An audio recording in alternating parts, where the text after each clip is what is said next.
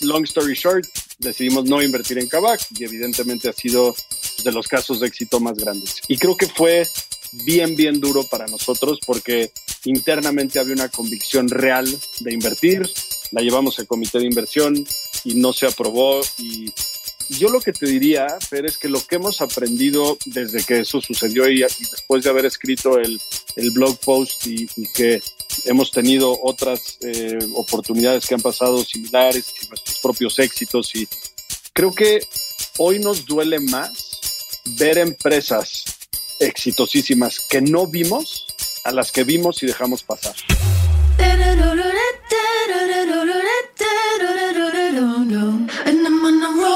Hola, hola, ¿cómo están? Bienvenidos a un episodio más de True Growth. Yo soy Fernando Trueba y semana a semana descubro la historia de crecimiento de gente extraordinaria que se ha salido del molde para cumplir sus sueños. Hoy tengo como invitado a Alejandro Díez Barroso, fundador y managing partner de Dila Capital, uno de los fondos de inversión de capital de riesgo más representativos de México. Dila Capital ha levantado cuatro fondos ya para un total de 100 millones de dólares y ha hecho inversiones en startups como Fairplay, Ben Frank, Creana, Moons, Incode, Slang, entre muchas otras. Además de eso, Alejandro es uno de los inversionistas más activos generando contenido en su blog que pueden encontrar en Medium como A Mexican VC. Y recientemente lanzó una serie de posteos en la cual explica a detalle las razones por las cuales invirtieron en cada una de las startups de su portafolio. Les recomiendo que lo lean. Con Alejandro voy a platicar sobre los inicios de Dila Capital, cómo han evolucionado como inversionistas entre el Fondo 1 y el Fondo 4, su opinión sobre la expansión hacia Latinoamérica, la relación emprendedor-inversionista y cómo generar FOMO durante el proceso de levantamiento de capital. Te recomiendo que escuches hasta el final porque este episodio realmente te va a agregar muchísimo valor. Antes de comenzar con la entrevista, te cuento que ya está abierta la lista de espera para el siguiente curso de True Growth Master Program, que inicia en mayo. La aceptación de este curso ha sido extraordinaria. Tenemos más de 70 startups participando en el cohort que inició el 17 de febrero. Te recomiendo que apartes tu lugar. Ve a truegrowthcop.com diagonal curso de Growth Marketing para registrarte. Ahora sí, te dejo con la entrevista con Alejandro Díaz Barroso, Managing Partner de Dila Capital. Alejandro, ¿cómo estás? Qué gusto volver a, a conectar contigo después de algunos años. ¿Cómo va todo? Igualmente, mi querido Fer, todo afortunadamente muy bien y gracias por la invitación. No, pues gracias a ti por tomarte el tiempo. Ahorita te platicaba, digo, nos conocimos hace tiempo cuando este, yo levanté una startup, te piché algunas veces, estuvimos en tus oficinas, la verdad es que siempre me caíste muy bien tú y tu equipo. Me encantó el, el acercamiento que tenían al emprendedor, que era sumamente transparente. Yo creo que de los fondos con los que hablamos en ese entonces, ustedes fueron de los más directos, o sea, fueron de los más, como que nos abrieron la puerta, nos dijeron por dónde estaban las cosas, qué podíamos esperar, qué había que mejorar qué posibilidades había que invertir y cuando eh, no invirtieron nos dijeron por qué. Y eso la verdad es que me gustó mucho y me quedó muy buen sabor de boca, ¿no? Y obviamente por eso, pues digo, te recuerdo con, con, mucho cariño a ti y a tu equipo. Entonces, creo que tu historia y la de Dila es muy buena. Es una historia de éxito de Venture Capital en México, de los pioneros que han levantado ya cuatro fondos, si no estoy mal, ya este, casi 100 millones de dólares de inversión, startups súper interesantes, algunos exits. Y creo que tu historia puede ayudar a mucha gente a entender no solo cómo piensa el inversionista, sino cómo debe pensar el emprendedor en México y cómo ha evolucionado el ecosistema en la región. ¿no? Entonces, mil gracias por tomarte el tiempo. Y por qué no, para que sepa la gente con quién estamos hablando, cuéntanos un poquito de quién eres tú y quién es Dila. Sí, por supuesto, Feri. Pues primero, otra vez, gracias por, por la invitación y también gracias por tus palabras. Creo que sin duda parte de la cultura que tratamos de tener aquí en Dila es justo la que mencionas, de siempre eh, tratar al emprendedor, pues, no solo obviamente con muchísimo respeto, sino con mucha transparencia.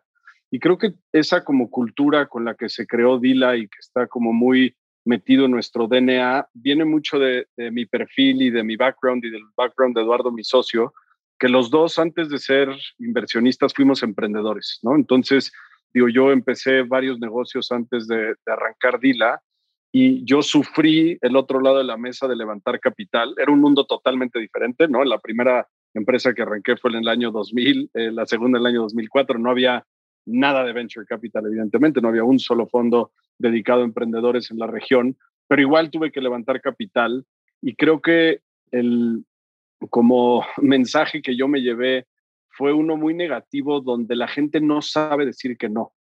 el inversionista mexicano no sabe decir que no. Hoy lo sigo yo sufriendo levantando capital para mis fondos, donde los inversionistas no dicen que no, Fer. Es un tema muy cultural mexicano.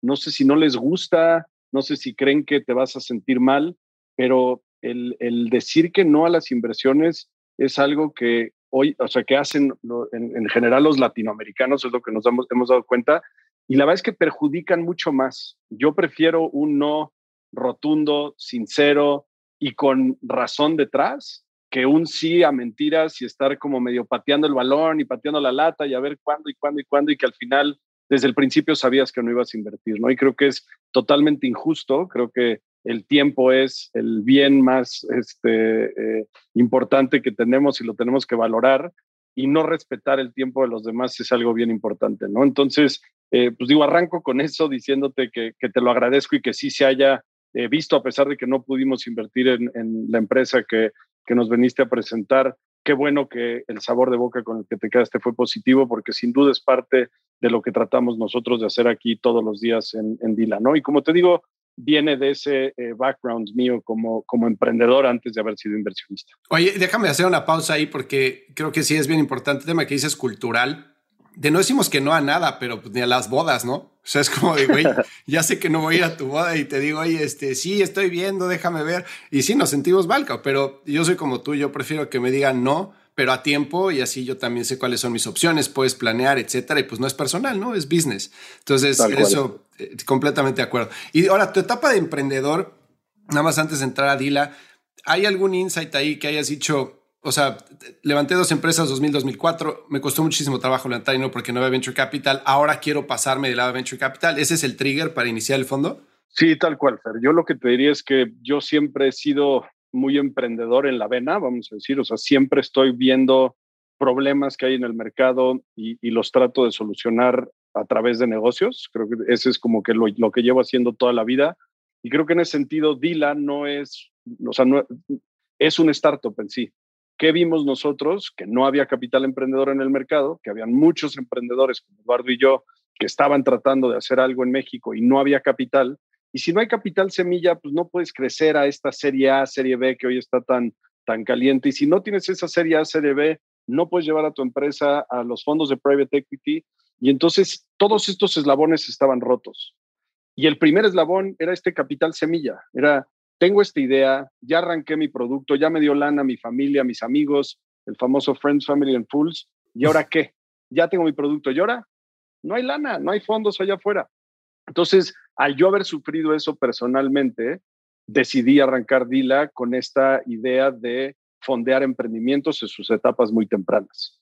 Entonces, así nace, nace de una necesidad propia y de un problema que veíamos muy claro en el mercado y fue así que en el 2012 decidimos lanzar Dina Capital. ¿Y cuando lo lanzas tenías una tesis clara de inversión o solo era early stage y a todas las industrias o cómo lo pensaste? Pues que no me oigan mis inversionistas de ese fondo, pero la verdad es que no. O sea, no había tesis, no había estrategia, no sabíamos mucho del mundo de Venture Capital. Al final, ese primer fondo que no era ni siquiera un fondo, Dila uno es más un club de inversionistas que hicimos ahí 10 eh, inversiones en conjunto pero la verdad es que era, sabemos que hay un problema, que no hay capital, sabemos o asumimos que hay muchos emprendedores allá afuera que con nuestro capital, nuestro network y nuestra ayuda pueden llevar a sus empresas al siguiente nivel, vamos a fondearlas. Así de sencillo, ¿no? Y así fue. Este, entonces, hemos aprendido muchísimo en el camino y hemos madurado mucho nosotros como inversionistas. Ya ni se diga la, la industria, que ahorita podemos entrar a, a, platicar de todo lo que ha sucedido en los últimos 10 años, pero ese primer fondito club, eh, sí era mucho más, eh, eh, pues este, como te digo, startupero y, y sin una tesis muy clara ni una estrategia muy concisa. Ya ha ido evolucionando, evidentemente, hasta el fondo 4, me imagino, ¿no? Pero para creo que siempre lo más difícil es empezar, ¿no? Entonces, si nos remontamos a aquel momento en el que haces este club de inversionistas y entre, se invierte en conjunto en 10 startups, ¿cómo es el pitch para convencer a los demás? O, o en qué momento crees que viene el punto de inflexión entre estamos haciendo esto startupero y un poco desorganizado, si este, vale la palabra, contra ya vamos a levantar lana de capital de gente que no conocemos también, de este, inversionistas institucionales, de family funds, etcétera, para crear un fondo más grande y empezar a, llevar a DIL al siguiente nivel. Sí, o sea, creo que así tal cual como lo dijiste, ¿no? Lo que hicimos primero fue probar y fue generar track record y comprobarnos incluso a nosotros mismos, Fer, que había oportunidades allá afuera y que había emprendedores y que metiéndoles capital podían crecer todo era tesis, nadie lo había hecho antes. Habían grandes fondos de private equity. Yo en ese momento trabajaba en uno de ellos. Mm. Yo en ese momento donde arranco este club de inversionistas, yo estaba eh, como asociado en Promecap, que es uno de los mejores fondos de private equity de Latinoamérica. Y era un tema de vamos a probar a ver si mi tesis es cierta, ¿no?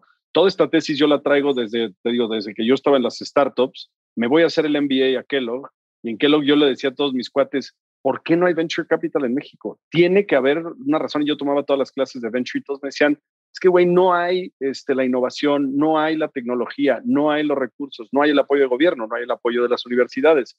Y aunque tenían razón, yo decía, tiene que cambiar, es cuestión de tiempo. No puede ser que un país con 130 millones de habitantes, con esa penetración de Internet, con esa penetración tan joven, eh, digo, con esa eh, demografía de gente tan joven, la penetración de smartphones, ¿Cómo es posible que no haya eh, eh, más tecnología digitalización? Tiene que suceder, ¿no? Entonces era un poquito la prueba, la mayoría de la gente me tiró a loco em, y tomó tiempo, sin duda tomó tiempo. Pero ese primer club, eh, un poco a tu pregunta de cómo le hacía yo para incentivar o, o, convencer a la gente de invertir, para empezar, I put my money where my mouth is, y entonces yo participaba como LP del fondo, y la segunda es que no cobré nada. Mm. Era un tema donde Fernando, te invito a coinvertir conmigo y aquí no hay fees, no hay management fee, no hay carry, no hay nada, es coinvierte conmigo para que podamos hacer tickets más grandes y ver si mi tesis es cierta. Si mi tesis es cierta, hacemos 10 inversiones, nos va bien, entonces ya nos lanzamos a hacer un fondo de verdad, ¿no? Y entonces así fue. Hicimos inversiones durante 2012 y 2013 eh, en esta estructura que te menciono. Y llegó un punto en donde vimos que había crecimiento en las empresas, empezamos a recibir mucho más pipeline y empezó a suceder cosas en todo el ecosistema FER que empezaron a ser detonantes de que la industria ya se creara, ¿no? Em, una de ellas fue que Nacional Financiera empezó a apoyar mucho a, a, los emprendedores, se creó el INADEM, que fue otro gran tema, se crearon las APIs, que entonces ya podías tú tener acciones minoritarias que te protegieran como inversionista minoritario, que antes no existía.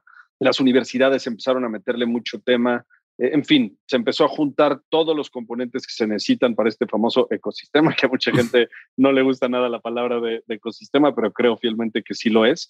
Y entonces con eso en el 2014 fue que ya pudimos lanzar un fondo mucho más institucional, eh, como debe de ser, con una tesis de inversión, con una estrategia, eh, con fondos, este, como tú dices, inversionistas institucionales, inversionistas que no me conocían, y así fue como hicimos Dila 2, ¿no? Y Dila 2 fue un fondo eh, todavía muy chiquito, fue un fondo de 150 millones de pesos.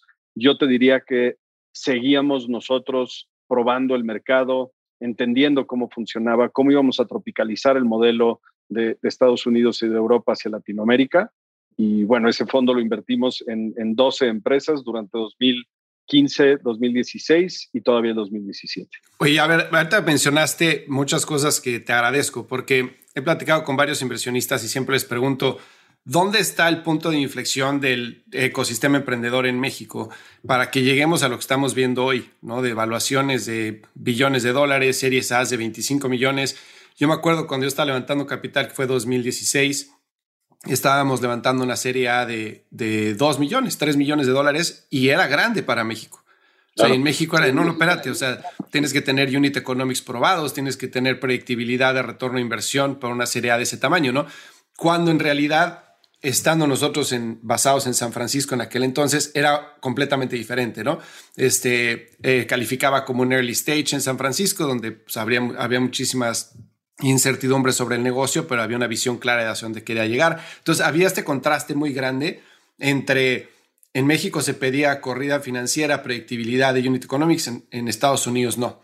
Entonces, ese fue un contraste que yo viví muy fuerte y siempre me pregunté en qué momento cambió en México, ¿no? Entonces, ahorita mencionaste varias cosas, ¿no? El apoyo nacional financiero, el INADEM, los APIs. ¿Cómo este, estructura, digamos, ¿no? Infraestructura para, em, para hacer un empowerment del, del, modelo emprendedor. Pues después también viene un cambio fuerte en mentalidad, ¿no? Yo cuando hablo con los, con los inversionistas me han dicho un par de cosas. Uno, que el talento cambió. O sea, que el talento está más maduro y más preparado de lo que estaba antes en México. Y otro, que se ha empezado a ver que, que hay ideas como más originales, que antes era de, oye, el Uber para México, no sé, el Fresh Direct para México, el tal para México, ¿no? Entonces, que ha habido como más innovación y más talento y que han sido las dos cosas que han detonado el, el ecosistema. Entonces, si uno las dos cosas entre emprendedores más preparados, este, mayor talento, mejores historias, digamos, de, inversión con infraestructura, pues las cosas empiezan a caminar, ¿no? Pero algo que siempre me faltó y que al día de hoy todavía me da muchísima, muchísima duda, o no duda, sino, pues sí, cuestionamiento, es el tema de los exits, ¿no? O sea, ¿en qué momento vamos a ver un mercado más, o qué tan importante, más bien cambio la pregunta, qué tan importante es que existan esos exits en gran volumen con valuaciones tan altas para que se pueda ver el dinero de vuelta al nivel que se está invirtiendo hoy? Ok, a ver, fueron muchísimos temas súper como interesantes que, que, tocaste, Fer, y me gustaría irme uno por uno porque creo que cada una de ellas merece un, un poquito de, de, espacio, ¿no? la, primera que mencionas es, ¿qué fue lo que pasó para este cambio y este tipping point en el que estamos viviendo, ¿no? Ahí mi respuesta creo que es muy difícil decirte esto fue lo que sucedió. Creo que sucedieron muchísimas cosas y vienen sucediendo durante los últimos 10 años, que digo, no nosotros solos, sino con un grupo de colegas que, que conoces bien, llevamos construyendo esta industria durante los últimos 10 años, ¿no? Entonces, ha sido un tema que poquito a poquito ha venido evolucionando, pero hemos visto eh, el efecto de eh, el, poder del interés compuesto, si quieres llamarlo así, en los efectos que venimos construyendo, ¿no? Dentro de ellos está el capital, que no hay que dejarlo a un lado nunca, es bien, bien importante. Entonces, para darte un poquito de contexto ahí, 2011, según datos del AFCA y de AmexCap, se invirtieron 50 millones de pesos, de dólares en México en el 2011, en Venture Capital, ¿ok? 50 millones de dólares. Hoy ese número está más cercano a 6 mil millones. Entonces, hay que nada más dimensionar las diferencias de capital. Cuando hay tanta capital, entonces eso detona muchísimas cosas. Hay menos riesgo porque tienes más probabilidad de levantar la siguiente ronda, puedes contratar mejor talento, puedes tomar más riesgos. En fin, el capital es bien importante. ¿no? Entonces, creo que la cantidad de dinero que está entrando, y ese no es necesariamente dinero nacional, o sea, tienes dinero de Europa, de Asia, de Estados Unidos, entrando fuertemente a la región, ¿no? El segundo que bien mencionas es el tema de talento. Y el tema de talento es bien importante porque el talento siempre ha estado ahí. No es como que ahora los latinoamericanos estamos más preparados que hace 10 años. Para nada, nada más antes el talento se lo robaban los McKinseys, los Morgan Stanleys del mundo. Hoy sí están o emprendiendo o entrando a estas empresas a trabajar. Y creo que eso se ha dado por dos principales razones. La primera es que hay un efecto de las mafias, que les llaman, que no me gusta nada el, concepto, pero en Estados Unidos es muy famoso el PayPal Mafia, donde de una empresa como PayPal salieron muchísimos emprendedores que supieron cómo emprender dentro de PayPal y arrancaron sus propios negocios que han sido muy exitosos.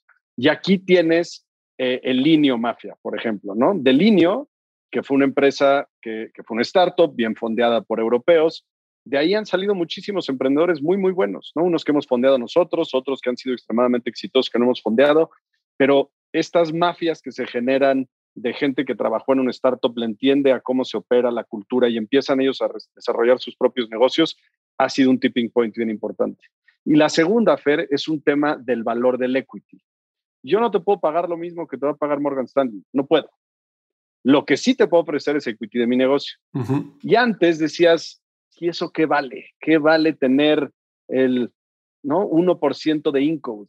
La neta no sé, pero de repente ese 1% de income vale 10 millones de dólares y entonces estás más rico de lo que hubieras sido trabajando toda tu vida en Morgan Stanley, ¿no? Entonces, cuando se capitaliza de verdad ese equity y la gente le empieza a dar valor a ese equity, es cuando realmente puedes empezar a, atraer talento.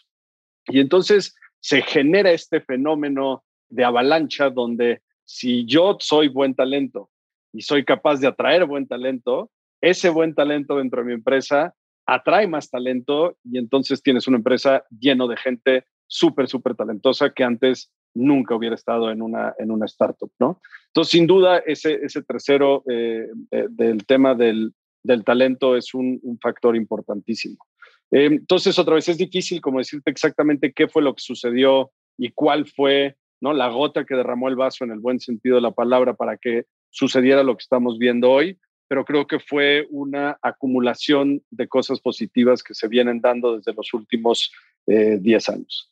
Ahora, ese es un tema en particular que creo que estamos viviendo un momento extraordinariamente positivo eh, para la región en cuestión de innovación, de emprendimiento, de venture capital, de inversiones, de retornos. Y hay otra parte que mencionaste que es el tema de las valuaciones, ¿no? Que ese es un tema bien distinto, que ese es un tema que podríamos discutir si estamos en, una burbuja, no, no a nivel Latinoamérica, sino a nivel global, ¿no? En el momento en que ves tasas de interés a cero, una cantidad de dinero que se imprimió bestial durante la pandemia, em, pues la gente está buscando alfa y la manera en que la está buscando es entrando a temas mucho más riesgosos como son las inversiones de, capital privado. Em, y por ende, pues las valuaciones sí se han visto yéndose a las nubes, ¿no? Em, y, bueno, ahí habrá que tener como mucho cuidado y nosotros como inversionistas seguir muy disciplinados en nuestros análisis y en nuestros procesos y creo que no dejarnos llevar por lo que está sucediendo eh, a nivel mundial, ¿no? Pero creo que esa es otra conversación por, por aparte, porque no creo que el tema de, de las valuaciones que estamos viendo hoy en día necesariamente esté ligado a Latinoamérica en lo particular, sino creo que es un tema mucho más global. ¿Cómo crees? A ver, déjame hacerte un, un, un reto en ese último punto. El equity del empleado o del founder, vale si existe un exit, ¿no? Únicamente. Correcto. Y ese exit va mucho de la mano de la evaluación, no que pase el exit, sino que el exit pase al, al tamaño o a la evaluación a la que se te asignó el equity, ¿no? Entonces, si no existe un evento de liquidez, ya sea un IPO, que hay, todavía hay pocas en Latinoamérica, o una adquisición de una empresa más grande, entonces como empleado realmente pues tuviste tu sueldo bajo y la ilusión de que te ibas a llevar tus 10 millones de dólares sin code, pero hasta ahí quedó, ¿no? Entonces, como que trato de entender, o sea, ¿qué, ¿quién está llevando todo el riesgo aquí? Y creo que gran parte es el, el, la persona que entra, o sea, el emprendedor y el que entra a entrar a una empresa en early stage, que tiene muchísimo, obviamente, este, por ganar, pero también mucho por perder. Pero al final del día es como en dónde se va a empezar a mover ese mercado de exits para que el dinero venga de vuelta y entonces esto se convierta en un ciclo virtuoso y que haya más inversión y más inversión y más inversión. Totalmente. Y digo, y va igual para nosotros, ¿no? Nosotros hoy en papel, Dila 4 trae casi cuatro veces la lana y, la respuesta está bien, pero ¿dónde está el dinero? ¿no? Este, sí, exacto. O sea, yo lo que te diría es, había sido, y hablo en, en pasado, había sido el, la interrogante, ¿no? el signo de interrogación más grande de nuestra industria. Y hablo en pasado, Fer, porque hoy más que nunca estamos viendo un mercado de salidas y de money súper atractivo. ¿no? Entonces, ¿qué es lo que está sucediendo? Hay fondos de private equity que han existido toda la vida en Latinoamérica. Y te estoy hablando de los grandes nombres como Advent, Promecap, eh, General Atlantic, Glisco, todos estos fondos que llevan existiendo muchos años, que antes no invertían en empresas de tecnología, no las volteaban a mm. ver. ¿Por qué? Porque no había capital semilla que las llevara a su serie A, no había capital de serie A para que las llevara a estos fondos de private equity. Hoy estos fondos de private equity dicen, ok, quiero entrar a una empresa del portafolio de Dila, mi ticket mínimo es de 30, 40, 50 millones de dólares. Y estas empresas no necesariamente necesitan esa cantidad de capital. Hmm. Entonces, dentro de estas rondas B, C, D, como las quieras llamar, empieza a haber oportunidad de salida, tanto para los founders en un cachito, como para los empleados en algún cacho, hmm. como para los fondos o inversionistas que entraron muy temprano. Entonces, cada vez se vuelve más común que un inversionista ya de estas series más adelantadas haga una inversión muy grande dentro de un startup y parte de esa inversión sea secundaria, tanto para limpiar el cap table como para darle liquidez a los founders y a los empleados, como para darle liquidez a los inversionistas anteriores, ¿no? Ese es un fenómeno que no habíamos visto antes. Es algo súper común en Estados Unidos y en Europa y en mercados más desarrollados. El nuestro no se había dado porque otra vez todas las cadenas en el eslabón no estaban completas. Al estar completas hoy, ya es, no voy a decir fácil, pero el camino está trazado para que una empresa pueda llegar de capital semilla a private equity o fondos ya de growth equity y esas son unas salidas naturales. Esa es una cosa que está sucediendo. La segunda que está sucediendo es que antes nosotros íbamos con grandes corporativos latinoamericanos y les decíamos, mira esta solución que te tengo. Y su respuesta inmediata era, yo lo puedo hacer. Mm. Yo tengo el dinero, yo tengo el equipo, ¿por qué voy a comprar tu empresa si yo lo puedo hacer? Y creo que cegaron y dejaron de ver ciertas cosas que son muy importantes, que es qué tan rápido se puede mover una empresa de ese tamaño versus una startup. Imposible. Hay burocracia, hay comités, hay consejos, hay este, ¿no? cosas por las que tienen que pasar, que una empresa chiquita no lo tiene y es muchísimo más ágil y mucho más rápida. La segunda es cultura. Contratar a gente para una startup, programadores, necesitas un, cierto tipo de cultura dentro de tu organización que es bien difícil cambiar en estas instituciones que llevan muchísimos años y que son los incumbents del mercado. Y esa parte de cultura no se puede replicar, esa se tiene que comprar. Y entonces tenemos este tema donde están ahora haciendo muchas adquisiciones y no solo son adquisiciones por el producto o servicio, sino por el equipo, ¿no? Y en el inglés se le llama el acquihire, y es yo adquiero la empresa de Fernando, sí por todo lo que ha construido, pero por Fernando y su equipo, ¿no? Entonces, eso también se vuelve cada vez más común. Nosotros antes no sucedía que recibíamos llamadas de los, ¿no? Fortune 100 o lo que sea de México a decirnos, ¿qué traes en el portafolio? Quiero ver, quiero ver qué, qué podemos hacer. Y hoy me atrevo a decirte que una vez a la semana tenemos esas juntas, ¿no? Entonces, esos dos fenómenos creo que están cambiando por completo el mundo de las salidas nosotros, nuestros fondos siguen siendo jóvenes, pero, o sea, nosotros, nuestra tesis de inversión es, invertimos en el año 1, 2, 3, 4 y nos quedamos contigo 5, 6, 7 años a que tu empresa madure para que realmente le podamos sacar el valor máximo, ¿no? Dila 2 fue un fondo que empezamos a invertir en 2015, invertimos durante 15, 16, 17.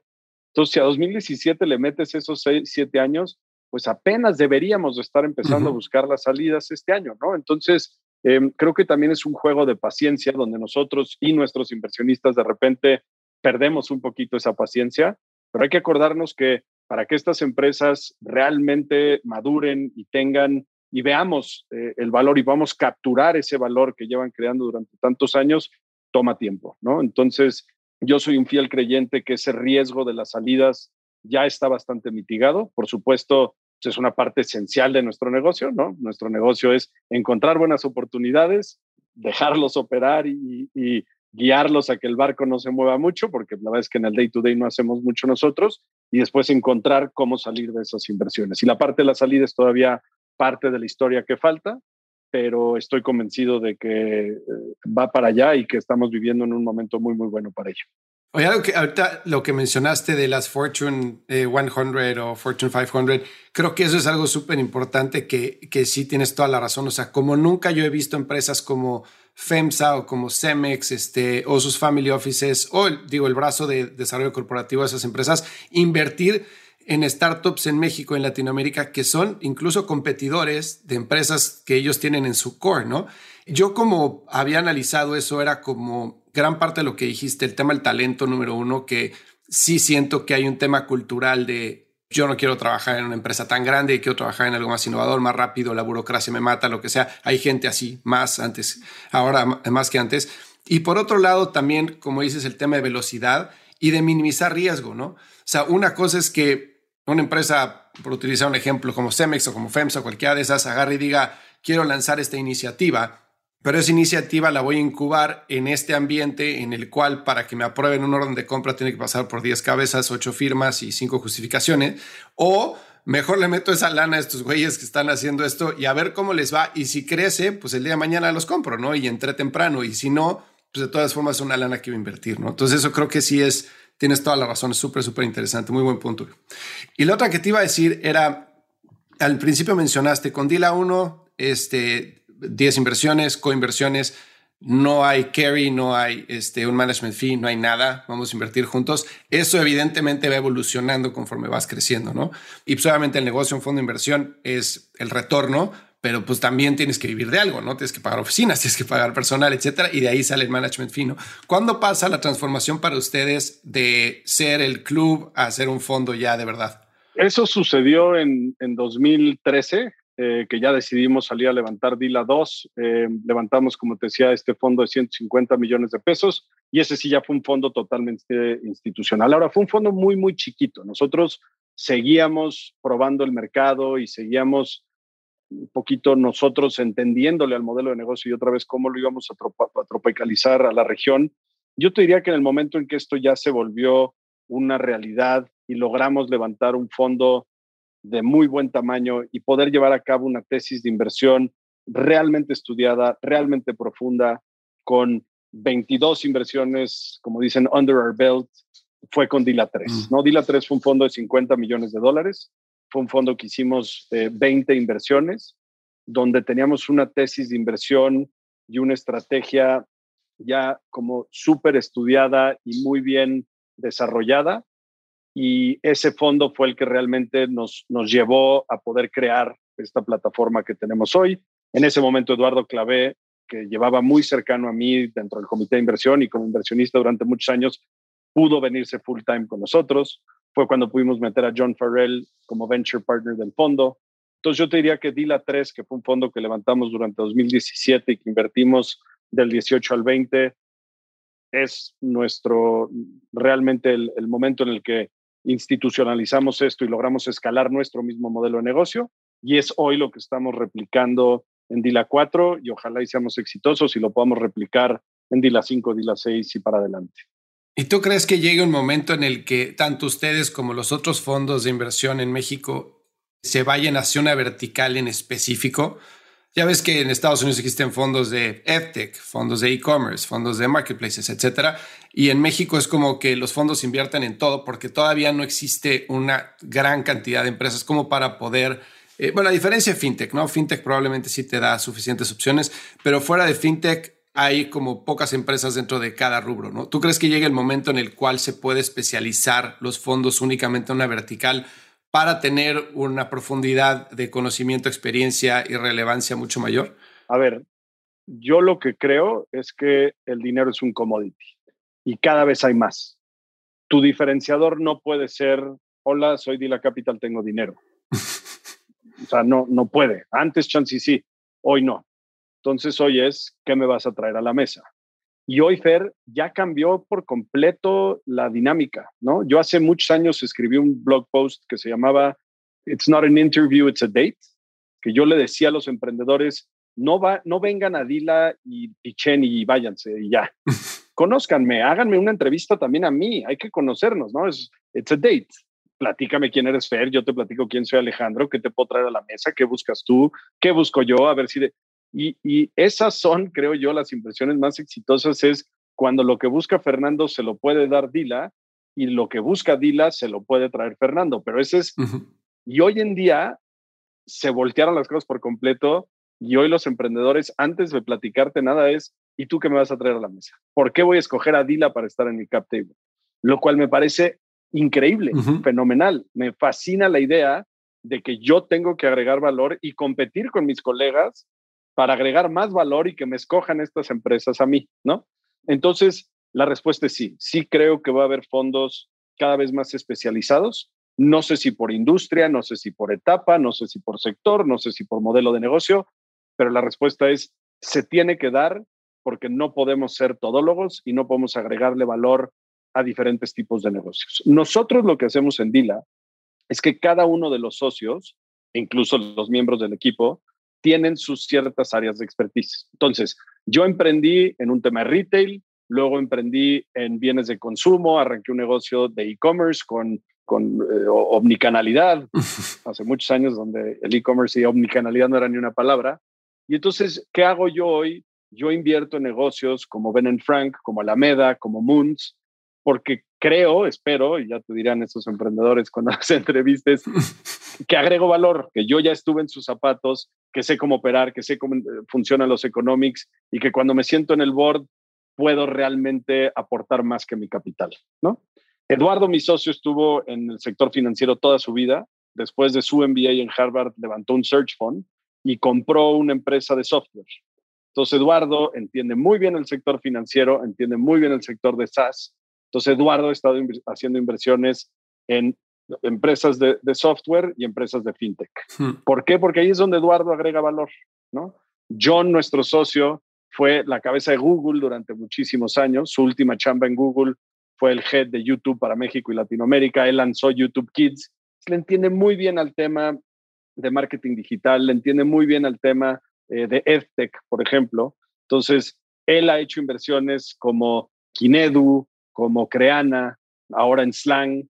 ¿Por qué? Porque le entiende al tema de EdTech y le puede agregar mucho valor a esos emprendedores. Yo sentarme en el board de, Slang, no estoy seguro que le agregaría el mismo valor a Diego que, que John, ¿no? Entonces, en nuestro mundo, y si tú ves Dila, dices, pues, estos cuates invierten en un poquito de todo, pero ya que le das doble clic, te das cuenta que cada uno de nosotros tiene su área de expertise y en el momento en que llega un deal de e-commerce o de bienes de consumo, inmediatamente me lo pasan a mí, ¿no?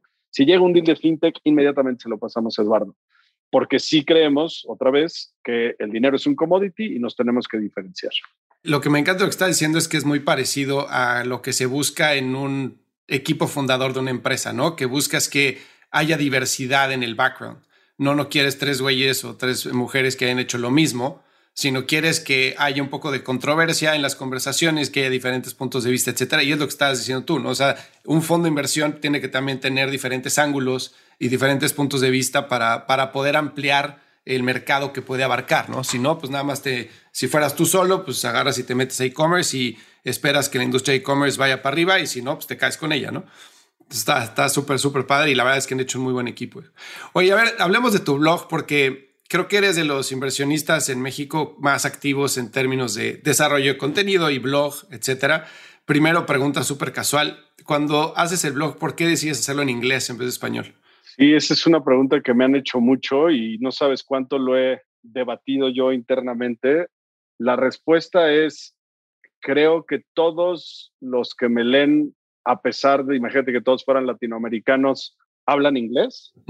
Tenemos inversionistas de todo el mundo, nosotros, que leen mi, blog, tenemos inversionistas de Estados Unidos, tenemos inversionistas de Europa, todavía no asiáticos, ojalá y pronto, pero mi punto es, la idea es que lo pueda leer todo el mundo y, creo que es el idioma que, que más fácil se puede leer. Ahora, creo yo, y esa es la parte que debato yo mucho, es que no hay mucho contenido para emprendedores en español. ¿no? O sea, en el momento en que yo empiezo a escribir en inglés, pues compito contra todos los fondos de VC por los ojos y los minutos de lectura de estas personas, que seguramente digo, la gente de, que tienen más experiencia que nosotros y llevan mucho más años y pues tienen mejores insights que, que yo que dar, ¿no? Entonces debatí mucho con ello, creo que nunca es tarde para, para cambiar.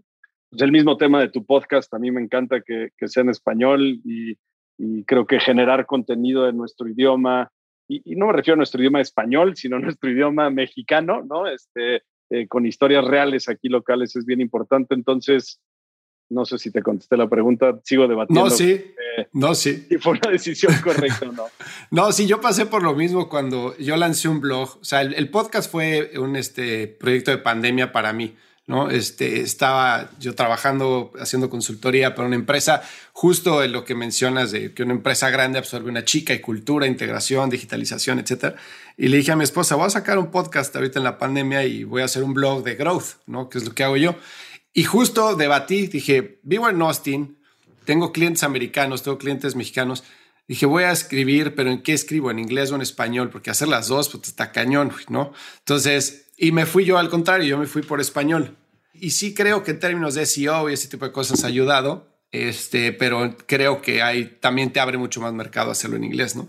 Pero algo que me, que me encantó, que creo que lo lanzaste ayer, si estoy bien, esta serie de ¿Por qué invertimos? ¿No? Sí salió ayer, ¿no? Sí, sí, ayer fue la inauguración de nuestra serie. ¿Y cuál es el insight? o sea, me encantó. Primero, felicidades. O sea, me encanta porque creo que al emprendedor le da una visibilidad espectacular del proceso, le da una visibilidad espectacular de la forma de pensar y de entender qué es lo que necesita, por lo menos para llamar la atención este, de alguien como ustedes. Pero, ¿cuál es el insight de decir queremos abrirnos hacia la gente que nos escucha para, o que nos lee para que sepa nuestro racional de por qué invertir en esta startup? Sí, digo, primero creo que aquí me encantaría hacer un, shout out a Joaquín Naval, eh, que es este principal en, Dila, porque fue su idea, su iniciativa y, y bueno, socio nuestro y una parte importantísima del equipo. Y fue este tema, Fer, donde nosotros escribimos memorándums de inversión para cada una de las inversiones que hacemos, o más bien, para cada una de las empresas que llevamos a comité de inversión. Ya si no se aprueba en comité, pues ni modo, ahí está ese documento para recordarnos por qué queríamos invertir, ¿no? Y siempre es padre, aunque no se aprueben, luego hacer ese como eh, eh, catch up y, ver. Entonces, es un documento que leen nuestros inversionistas, que ni siquiera estoy seguro que lo lean. Entonces era un documento como muy interno, ¿no? Que cuando lo compartíamos con los emprendedores, les gustaba mucho, les gustaba mucho entender cómo veíamos nosotros su negocio, cuál era el raciocinio detrás de la inversión, cómo lo veíamos yendo hacia adelante. Y entre más gente lo leía, como que más gente nos daba input de qué deberíamos de cambiar, nos cuestionaba ciertas cosas. Y a nosotros nos ha ayudado mucho compartir esos documentos fuera del equipo de Dila. Hmm. Y entonces fue un tema donde, ¿por qué no compartirlo con los demás? Mucha gente es como muy secretiva con sus procesos y yo creo que no hay un, secreto aquí. Este, creo que es bien difícil replicar, para bien o para mal, no digo que nadie lo quiera replicar, pero replicar lo que tenemos en Dila y lo que hemos creado en Dila y es, ¿por qué no? Otra vez pensando que el dinero es un commodity, ¿por qué no diferenciarnos en el decir, así es como pensamos, estas son nuestras razones de invertir, esto es lo que nosotros buscamos. Si tú lo tienes, Fer, y esto te hace sentido y hace ¿no? Hay empatía entre lo que estamos escribiendo y lo que tú tienes como emprendedor, venos a ver. O, oye, Fer, ¿quieres invertir en un fondo de venture? Pues hay muchos allá afuera muy exitosos. ¿Cómo se diferencia Dila de los demás? Ahí está, ¿no? Aquí está, puedes leerlo, puedes verlo. Si no te late lo que estamos diciendo, pues entonces ve a buscar un fondo que, con el que tengas, ¿no? Este, más en común. Pero si lo tienes, aquí está y te invitamos a ser parte de la familia Dila ya sea como inversionista, como emprendedor o como parte del equipo. Entonces era un poquito pues, bajar la cortina y decir, aquí no hay secretos, aquí no hay magia, aquí no hay, esto es lo que somos, esta es la manera en la que nosotros pensamos y ojalá sea una dinámica que podamos generar en la industria, porque a mí lo que más me gusta es compartir notas e ideas y rebotar ideas con mis colegas, ¿no? Entonces levantar el teléfono y hablarle un fondo y decirle, oye, vamos a coinvertir en esta inversión o por qué dejaste ir esta oportunidad, qué viste bueno, qué viste malo, nos hace crecer muchísimo como inversionistas, como industria y al final eso es valor agregado que ojalá y se le dé a los emprendedores. Y cuando haces algo así, eh, tanto el blog como una iniciativa de por qué invertimos en esto, ¿cuál es el, el, el objetivo cómo mides el éxito? ¿Es simplemente un, una estrategia de branding, como dijiste, de conozcan, nosotros somos Dila, construir equity, posicionar Dila en la mente de la gente, ya tanto emprendedores como de inversionistas institucionales, etcétera, o tiene algo más allá, o sea, o quieres generar tráfico o, tiene algún objetivo mayor. Sí, creo que generar tráfico para nada y creo que todo lo que mencionamos, tanto tú y yo, es secundario. Para mí el éxito de esto es cuando tienes feedback sobre lo que pensaste, ¿no? O sea, yo lo escribo porque me gusta poner mis palabras en, papel y otra vez tener esa transparencia. Pero en el momento en que tú me contestas a mí diciéndome, oye, leí tu blog de que eh, it's a date, not an interview, y no estoy de acuerdo. No es cierto, 100% es una entrevista, los fondos me tratan así, y entonces podemos tener este debate en donde me hagas cambiar de opinión, ¿no? O yo a ti, o lleguemos a un punto medio, o en donde yo escuche por qué no estuviste de acuerdo. Para mí eso es donde se genera más valor porque otra vez aprendemos, crecemos, maduramos e innovamos como inversionistas. O sea, no dejamos de ser una startup nosotros, Fer. Llevamos 10 años en el mercado, pero todo el tiempo innovando, todo el tiempo cambiando nuestros modelos de inversión, cambiando nuestros modelos de negocio, cambiando nuestro mindset. Y yo soy un fiel creyente en el cambio, ¿no? Eh, en el cambio de todo, desde cómo pienso hasta cómo reacciono. Es un cambio constante y creo que el mundo es un cambio constante y para ser y estar hasta arriba de, de cualquier actividad o cosa, tienes que constantemente estar no solo abierto al cambio, sino cambiando conforme vayan. Y la manera de hacerlo es tener contacto con pues, las mentes más brillantes del mundo y tener ese exposure donde quien sea puede leer mi blog post y quien sea me puedes decir, eres un imbécil, así no funcionan las cosas, te voy a explicar cómo está y escucharlo, ¿no? Y tener esa retro es valiosísima. Entonces, yo por eso lo hago, yo por eso lo, lo, eh, publico y eh, nosotros de verdad somos lo más abierto al mundo de feedback. No sé si los demás fondos hagan esto, pero nosotros todos los años mandamos un NPS a nuestros LPs y a nuestros emprendedores. Califícame, Fer. ¿Cómo soy yo como inversionista? Y está el NPS normalito y abajo es, dime cómo puedo mejorar. ¿Qué estoy haciendo mal? Y bueno, nos tiran ahí porque es anónimo, obviamente, entonces nos tiran duro. Y lo que les pongo en el mail cuando les escribo esto de please denos feedback es don't hold back, neta. O sea, no vayan a, dejar de decirnos nada, porque toda la crítica constructiva es bienvenida. Habrán cosas en las que de plano no estamos en lo absoluto de acuerdo y las escucharemos y las debatiremos, pero la gran mayoría de las cosas las tomamos con mucha, con la idea otra vez de estar cambiando y, y con mucha humildad y decir, hay que escuchar y hay que ver cómo podemos ser mejores. Me encanta. Oye, y a ver algo que, algo que escribiste también, que esto te juro que yo no tengo ni, o sea, soy el peor para hacer eso, que es generar FOMO. Se escribiste un artículo en el que hablabas de, de que pues hay que convertirse en un hot deal y para hacer un hot deal pues tienes que crear ese FOMO con los inversionistas, ¿no? Entonces este, este juego del date, la entrevista, el pitch, pues cuando un, cuando un emprendedor habla con un inversionista es porque quiere lana, ¿no? Entonces al final del día, el, emprendedor está en la posición de necesitar algo, que es el dinero, el inversionista lo tiene. ¿Cómo le hace un inversionista en un ecosistema tan chico todavía en México, en el que todos los fondos se conocen, están a una llamada de distancia de teléfono, este, colaboran mucho entre ellos, para generar este FOMO y para crear esta urgencia en el fondo en tomar una decisión rápida de invertir o no invertir? Sí, a ver, creo que no sé cuál es la receta o, el caminito mágico y creo que no lo hay, ¿no? Este, nosotros siempre que invertimos en cualquier empresa le regalamos a los emprendedores el libro de Ben Horowitz de The Hard Thing About Hard Things, ¿no? Que en a nutshell lo que dice el libro es no hay una receta ni un camino al éxito, es difícil, es difícil, es difícil, ¿no? Entonces, empezaría por ahí como diciéndote, no hay una, eh, eh, un caminito fácil ni una receta mágica.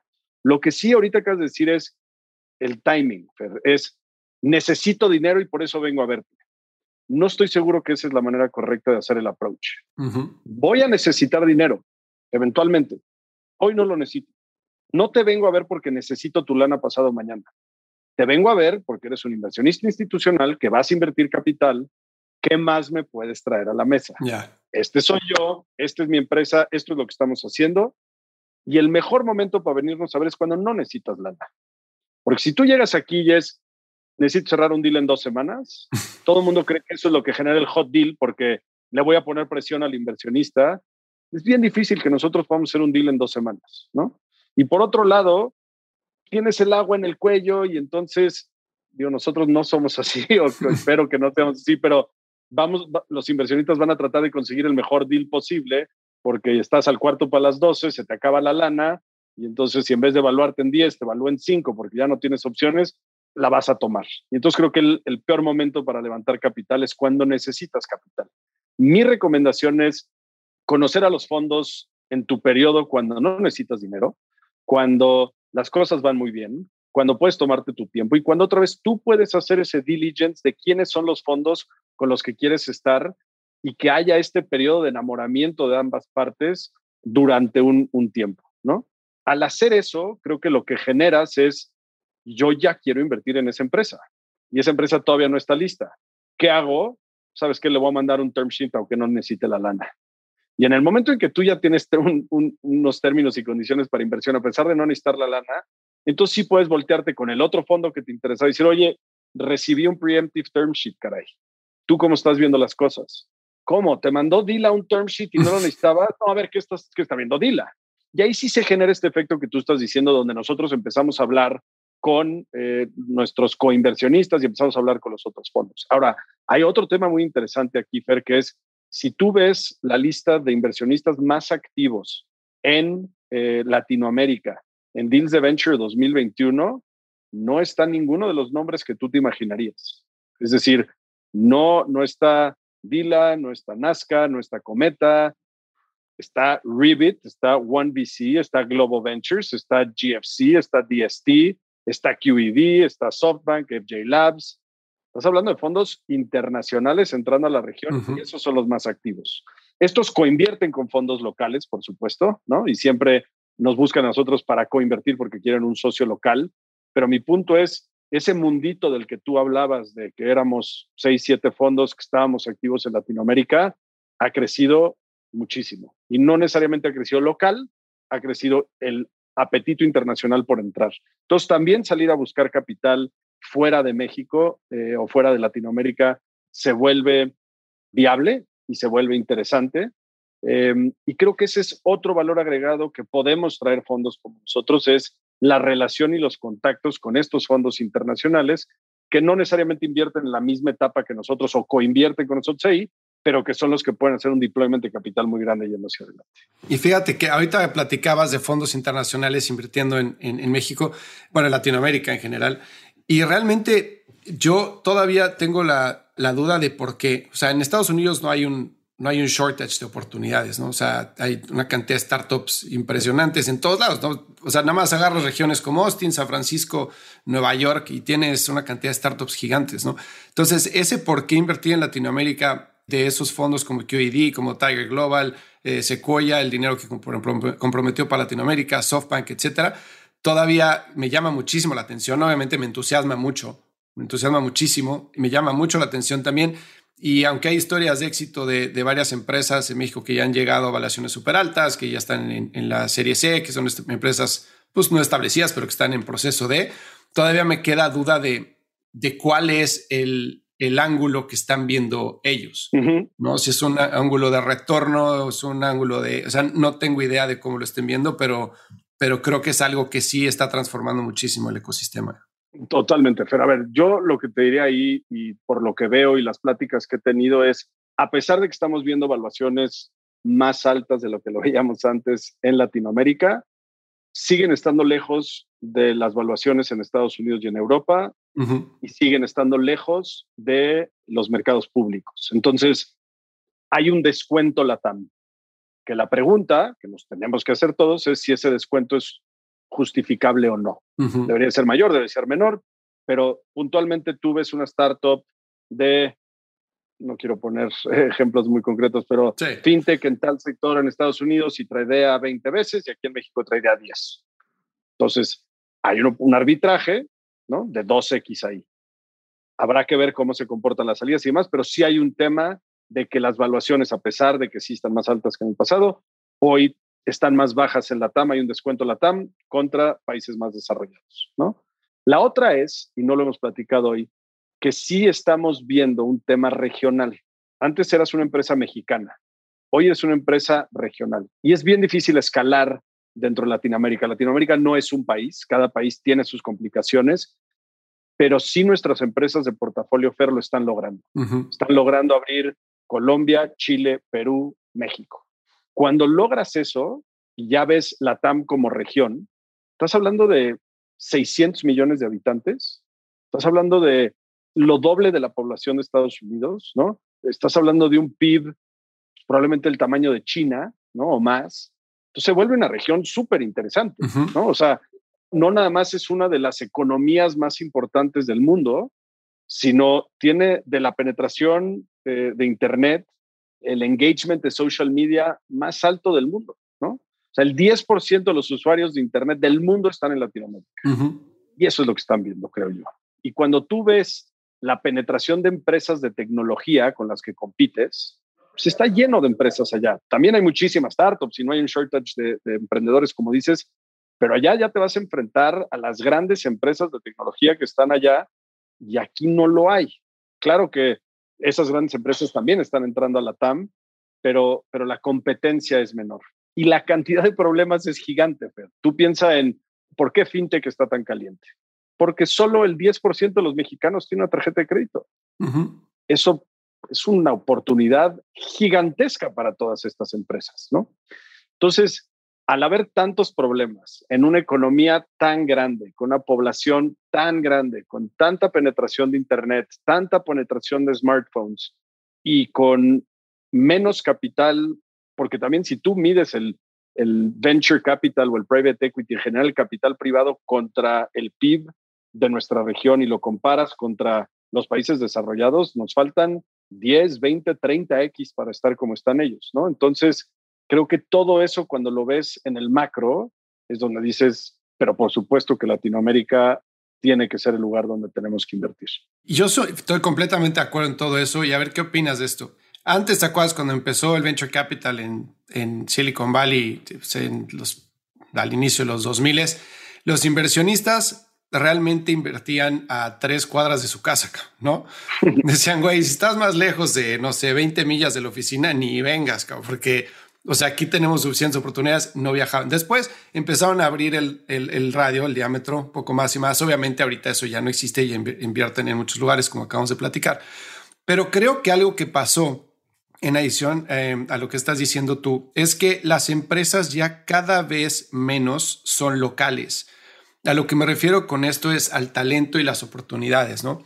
Yo me acuerdo cuando estábamos con el startup en 2016 que llegábamos a contratar o querer contratar ingenieros al ITAM y que nos decían, no, pues ya, güey, olvídenlo, o sea, toda la clase está comprometida y se van a Facebook, no se van a Google, o se van a... Dices, puta, ¿qué onda, cabrón? O sea, realmente había muchísimo talento en México, en particular de ingeniería, como lo hay en Argentina, como lo hay en Brasil, como lo hay en Colombia, que estaban teniendo oportunidades de empresas globales para irse a las empresas eh, tipo Facebook o Amazon o Google, lo que fuera, en sus headquarters. Pero después viene la pandemia y ese paradigma de tienes que trabajar como butts on seats, todo el mundo sentado en la oficina y trabajando aquí, se rompe, ¿no? Entonces, todas estas empresas empiezan a ver que pueden ser igual de productivas, que ya platicábamos tú y yo de, de interacción que es diferente, pero pueden ser productivas teniendo gente en sus casas. Entonces ya puedes contratar gente en otro estado. Entonces ya pasa, por ejemplo, en Estados Unidos que, pues contrato un pinche ingeniero en Kansas que no me va a costar 400 mil dólares como va a costar en Silicon Valley al año, me va a costar 100 mil. Y el güey va a estar feliz y va a trabajar para Facebook, ¿no? Tal cual. Y eso se empieza a abrir para países Latinoamérica que tienen un pool de talento bestial también. Y eso como que rompe las barreras del talento y de dónde operan las empresas. Entonces, no sé si exista al tema de arbitraje también una visión de largo plazo de, pues es que el competidor que va a ganar en Estados Unidos probablemente ya no es, ya no crezca aquí, probablemente es un brasileño, ¿no? Y que está operando también en Estados Unidos y la está rompiendo, pues sus costos son una décima parte de lo que son acá. No sé, creo que puede haber algo ahí también. 100% de acuerdo contigo y, tal cual lo estamos viendo en nuestras empresas de, portafolio. Ese fenómeno que mencionas es total y absolutamente cierto, tanto en, el tema de, poder operar desde donde sea, como cómo puedes bajar costos al hacerlo. Y te vuelves así de competitivo. Completamente de acuerdo, con el mismo talento. Oye, a ver, cuéntame algo un par de preguntas para cerrar. La primera es, escribiste sobre por qué no invirtieron en Kavak, ¿no? Y los aprendizajes de no haber invertido en Kavak. Pero después viene el otro lado de la moneda de la inversión que hicieron en Inco de hace poco, ¿no? Entonces, cuéntame un poco de qué pasó con Kavak, por qué lo dejaron ir, cómo se digiere la noticia internamente, cómo es el proceso. Sí, digo, creo que la, historia digo, está ahí escrita en, en mi blog y no quisiera como volver a entrar a ese detalle, pero long story short, decidimos no invertir en Kavak y evidentemente ha sido pues, de los casos de éxito más grandes. Y creo que fue bien, bien duro para nosotros porque internamente había una convicción real de invertir, la llevamos al comité de inversión y no se aprobó y muchos aprendizajes hay que platicar, pero fue un dolor de verdad muy grande y luego ver el éxito que tuvieron, evidentemente una felicidad muy grande por Carlos, por su equipo y por los inversionistas, pero como una ardición, ¿no? Fue muy de, de ardido. Yo lo que te diría, Fer, es que lo que hemos aprendido desde que eso sucedió y, después de haber escrito el, blog post y, que hemos tenido otras eh, oportunidades que han pasado similares y nuestros propios éxitos y creo que hoy nos duele más ver empresas exitosísimas que no vimos a las que vimos y dejamos pasar. ¿Ok? Y eso es un aprendizaje bien importante para mí profesional. Es, nosotros en Dila, para que te des una idea, 2021 recibimos 1.200 oportunidades de inversión. ¿Ok? Hicimos siete inversiones. ¿Ok? Dejamos pasar mil, ya no me acuerdo, 1.993 oportunidades, ¿no? Ya no sé si está bien el número, creo que dice mal en matemática. Vas a dejar pasar muchísimas oportunidades buenas. Ni modo, es parte de tu modelo de negocio. Y dentro de tus oportunidades van a ver las que les va a ir muy bien, van a ver las que les va a ir regular y unas que les va a ir muy mal. Es parte de tu negocio. Lo que creo que no se vale es no ver esas oportunidades. Imagínate que Kavak nunca hubiera llegado aquí a la oficina. Ahí sí tienes una razón para estar enojado y ahí sí tienes una razón para cambiar tu modelo de negocio o cambiar tu manera de operar. Entonces, nosotros ya tenemos una regla en Dila que es, se vale decir que no mientras sean las razones correctas, lo que no se vale es no haberlas visto. Porque otra vez, no podemos esperar estar sentados aquí en nuestra oficina y que los deals vengan, porque dila. No, ve allá afuera, busca las mejores oportunidades, habla con los emprendedores y convéncelos de que cuando quieran levantar capital, Dila es el lugar correcto para venir. Y tienes que estar en contacto con Endeavor y con todas las aceleradoras y con todas las, em, ¿no? Eh, tienes que estar allá afuera buscando el mejor pipeline y que sepa y que vengan a Dila y que... Entonces, creo que esa es una chamba bien, bien importante que tenemos que hacer, porque una vez más, ya lo platicamos, el dinero es un commodity, cada vez hay más competencia, nos tenemos que nosotros diferenciar y tenemos que nosotros salir a buscar las oportunidades, no podemos estar sentados aquí esperando a que nos lleguen. Creo que después de muchísima meditación y muchos aprendizajes, Creo que ese es el verdadero como learning que no lo escribí en el blog de Kavak, ¿no? Creo que es, no pasa nada, es parte de tu modelo de negocio que vas a dejar oportunidades así de buenas. Claro, sí, completamente de acuerdo. O sea, es como dices, es, hay que estar para poder por lo menos tomar la decisión. Ya si la decisión es buena o mala, pues ya es otra cosa, ¿no? Pero hay que estar ahí. Tal cual. Oye, Alejandro, ¿y qué te gustaría que se llevara la gente? Creo que el, mensaje de que no hay mejor momento para invertir en, tecnología que, que, hoy en Latinoamérica, ¿no? sea como sea, ya sea como angel investor, ya sea a través de eh, ser el PI en un fondo, invertir en directo o emprender o emplearte como empleado eh, eh, de una startup y que te den equity, pero no hay mejor momento para pertenecer a este sector que hoy. Creo que otra vez era cuestión de tiempo de que veamos los frutos de todo lo que llevamos construyendo tantos años y a pesar de que mucha gente está un poco asustada con la situación social, política de nuestros países, yo estoy convencido de que nuestro sector todavía tiene muchísimo por dar y va a seguir dando durante muchísimos años y es un play de mediano y largo plazo y no hay mejor momento para invertir en Latinoamérica que hoy. Pues muchísimas gracias por el tiempo, me encantó la plática y de verdad te lo agradezco de todo corazón. No, a ti, Fermín, mil gracias por, por el tiempo, por haberme invitado. La verdad es que igualmente me encantó la plática y espero que se repita. Te mando un abrazote. Igualmente. Si encontraste valor en este episodio, cuéntale a alguien. Y si no, también cuéntale a alguien. La mejor forma de ayudarnos es compartiendo tu opinión. Síguenos en Instagram, arroba truegrowthco o envíanos un correo a hola arroba truegrowthco.com. Leemos todos los mensajes y nos encanta estar en contacto contigo. Califícanos con 5 estrellas en iTunes o donde sea que nos estés escuchando para que podamos seguir creciendo y tengamos más invitados para ti. Menciónanos en Instagram y comenta lo que más te gustó de este episodio. Puedes encontrar las notas y referencias mencionadas en este episodio en truegrowthco.com diagonal podcast. Muchas gracias por escucharnos. Yo soy Fernando Trueba y te espero en el siguiente episodio de True Growth Podcast. Mientras tanto, sigue creciendo.